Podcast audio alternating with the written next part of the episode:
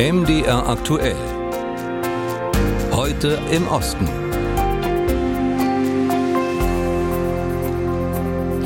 Kommenden Dienstag beginnt in Vilnius ein Gipfeltreffen der NATO. Wichtigstes Thema dort, wie kann das Verteidigungsbündnis helfen, die Sicherheit der Ukraine zu gewährleisten? Die Premierministerin des Gastgeberlandes hat sich für einen klaren Fahrplan für einen NATO-Beitritt der Ukraine ausgesprochen. Andere Mitgliedstaaten, unter ihnen Deutschland, sind da zögerlicher. Gleichzeitig blicken die Teilnehmer mit Sorge auf die ukrainischen Bemühungen, russisch besetzte Territorien zurückzuerobern. Ich habe darüber gesprochen mit unserem Ostblocker in Kiew, Denis Trubetskoy. Herr Trubetskoy, Grüße nach Kiew. Grüße zurück aus der Ukraine. Die ukrainische Gegenoffensive läuft nun seit rund einem Monat. Wie ist der Stand der Dinge aus ukrainischer Sicht? Der Stand der Dinge ist äh, unterschiedlich, also was jetzt die Hauptrichtung anbetrifft, also den Süden, die sogenannte Landbrücke zur Krim, äh, da macht Kiew, äh, Präsident Zelensky, auch der, Be der Befehlshaber der Armee, Zalushny, kein Held daraus, dass man so ein bisschen gehofft hat, dass äh, die Erfolge in diesem Monat größer ausfallen. Das ist ein enormes äh, Vorhaben, ohne ausreichende Deckung aus der Luft eine derartige Operation durchzuführen, aber ich glaube, obwohl jetzt nicht alle Hoffnungen erfüllt worden sind in den ersten Wochen, muss man glaube ich sagen, dass äh, wenn man gerade auf Technikverluste schaut, die Verluste bei den Russen, gerade bei der Technik, die sind sogar ein bisschen höher als bei den Ukrainern.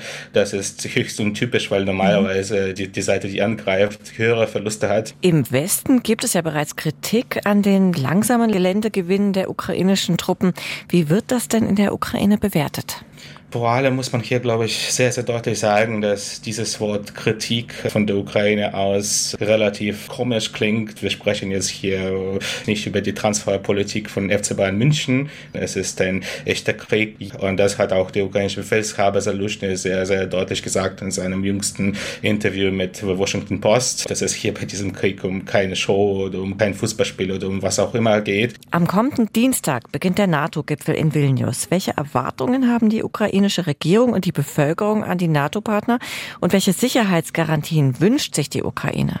Aus der ukrainischen Perspektive ist es völlig klar, dass ein NATO-Beitritt während des Krieges sehr unwahrscheinlich ist. Aber sowohl die ukrainische Bevölkerung als auch die, die ukrainische Regierung würde sich gerne wünschen, dass auf diesem Gipfel zumindest eine klare Einladung für die Zeit nach dem Krieg formuliert wird. Ganz grundsätzlich ist es so, dass einerseits 89 Prozent der Ukrainer laut Umfragen äh, sich für einen NATO-Beitritt aussprechen. Das ist der Höchstwert in der Geschichte. Andererseits ist es für die Ukrainer und in erster Linie auch für Experten klar, dass, dass ein NATO-Beitritt eigentlich nicht das Nonplusultra ist äh, und dass die NATO natürlich trotzdem eine sehr bürokratisierte Struktur ist, in der es auch Staaten gibt, wie zum Beispiel Ungarn oder, oder die Türkei, die bei Sachen, die einstimmig beschlossen werden, natürlich schwierig sind. Trotz dieser Umfragewerte Werte, ist es den Ukrainern klar, dass vor allem die Ukraine selbst so stark sein muss, dass äh,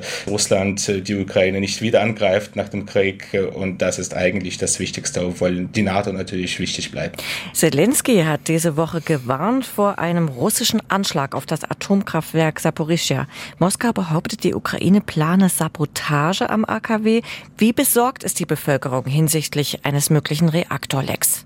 Die Bevölkerung ist wirklich sehr besorgt. Das ist nach dem Staudamm von Kachowka, deren vermutlichen Sprengung. Also diese Besorgnis geht ein bisschen über das, was realistisch möglich ist, hinaus. Also da gab es wirklich größere Nachfrage nach J-Tabletten, die nicht wirklich gebraucht werden. Also die Reaktoren sind da beim AKW längst heruntergefahren. Es gibt natürlich auch große Besorgnis in sozialen Medien. Also realistischerweise äh, sagen aber die Menschen, die sich damit auskennen, also hier in der Ukraine, dass eine kleine Inzidenz äh, da durchaus wahrscheinlich ist, ob gezielt von Russen initiiert oder, oder einfach zufällig, weil die Umstände dort am AKW sehr, sehr schwierig sind. Aber das würde vermutlich nur 10, 20 Kilometer betreffen. Unser Ostblogger Dennis Trubetskoy in Kiew. In Ungarn hat das Parlament am Dienstag ein umstrittenes Gesetz verabschiedet, das die rechtlichen Rahmenbedingungen der Arbeit an Schulen regeln soll. Gewerkschaften kritisieren das Gesetz. Es würde Lehrkräfte bevormunden und die Lage der Pädagogen weiter verschlechtern, ohne die Probleme im Bildungssystem zu lösen. Bereits seit anderthalb Jahren demonstrieren Lehrer gegen miserable Arbeitsbedingungen und schlechte Bezahlung. Und je länger sie protestieren, desto mehr Schüler stellen sich an ihre Seite. Tyra Feider-Malberg berichtet. Akos Bosoy aus Sombatay ist desillusioniert. Wir haben wirklich versucht, konstruktiv zu sein und mit Hunderten von Vorschlägen der Regierung bei ihrer Arbeit zu helfen. Über Jahre hätten viele Freiwillige konkrete Vorschläge zur Bekämpfung der Bildungsmisere in Ungarn erarbeitet, sagt der 17-Jährige, der sich im Schülerverband Odum engagiert. Da geht es etwa um die Ausstattung der Schullabore, um Fortbildungsmöglichkeiten für Lehrkräfte und die Weiterentwicklung des Fremdsprachenunterrichts. Leider war die Regierung schon damals nicht sehr kooperativ und ignorierte praktisch die Vorschläge, die sie von den Schülern erhielt, obwohl es meiner Meinung nach sehr wichtig wäre, diese in Betracht zu ziehen. Deshalb setzen die Schüler nun verstärkt auf Demonstrationen und Streiks, um für eine Bildungsreform zu kämpfen. Unterstützt werden sie dabei von Eltern und der Lehrerschaft. Zu den Hauptforderungen der Protestierenden gehören ein glaubwürdiger Dialog über Bildung und ein modernes Bildungsumfeld. Und vor allem eine Besserstellung der Lehrkräfte durch höhere Gehälter, bessere Unterstützung und mehr Autonomie, etwa bei der Auswahl der Lehrbücher. Denn die schlechten Arbeitsbedingungen haben Konsequenzen, sagt Akosch.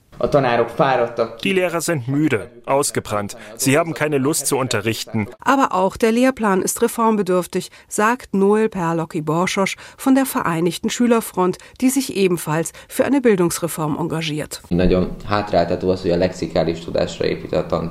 Ein großer Nachteil ist, dass der Lehrplan auf lexikalischem Wissen basiert. Wir müssen viel mehr auswendig lernen als praktische Aufgaben machen, bei denen wir unser Wissen tatsächlich anwenden können. Außerdem wird sehr wenig Wert auf Gruppenarbeit gelegt. Deshalb geht Noel inzwischen auf ein privates Wirtschaftsgymnasium in Budapest. Der 19-Jährige glaubt nicht, dass die staatliche Ausbildung den Schülerinnen und Schülern viel bringt. Alles, was wir bekommen, ist ein allgemeines, veraltetes und unzureichendes Wissen, das nicht wettbewerbsfähig ist und uns nicht hilft, die Probleme der Zukunft zu lösen. Seit Monaten gehen die Schülerinnen und Schüler auf die Straße. Gehört werden sie von der Regierung nicht. Stattdessen kam es Anfang Mai zum Eklat. Bei Protesten vor dem Amtssitz des Ministerpräsidenten ging die Polizei mit Gewalt und Tränengas gegen die teils minderjährigen Demonstranten vor. Auch vor dem Hintergrund dieser Erfahrung glaubt Noel nicht an ein Entgegenkommen der Regierung. Wir wollen eine gute Bildung. Aber wir können nicht so tun, als wäre das ein System, in dem das ohne einen Regierungswechsel erreicht werden kann. Weiterkämpfen werden die Jugendlichen aber auf jeden Fall. In Tschechien gibt es sie noch, eine Ostcola. Kofola heißt sie und ist sogar Marktführer im Land. Seit 60 Jahren gibt es sie schon. Und nach der Wende ist eine griechische Exilfamilie dann ins Limonadengeschäft eingestiegen. Sie sicherte nach einer Zeit des Niedergangs die Rechte an Kofola, kurz bevor der Coca-Cola-Konzern zuschlagen konnte. Marianne Alweis hat das griechisch-tschechische Erfolgsunternehmen besucht. Janis Samaras klickt sich durch seine ersten Werbespots für Kofola. Nach Ansicht vieler haben sie eine entscheidende Rolle beim Überleben der beliebten tschechoslowakischen Cola-Kreation nach dem Ende des Kommunismus gespielt. Ein Sommertag am See. Einer der Jungs traut sich, bei der hübschen Kioskverkäuferin eine Kofola zu bestellen.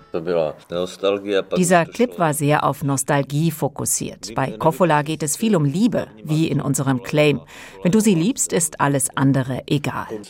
Erzählt der 52-jährige Samaras am Hauptsitz von Kofola in Grinov. Im früheren deutsch geprägten Jägerndorf im Osten Tschechiens übernahm er nach der Samtenen Revolution eine kleine Limonadenfabrik.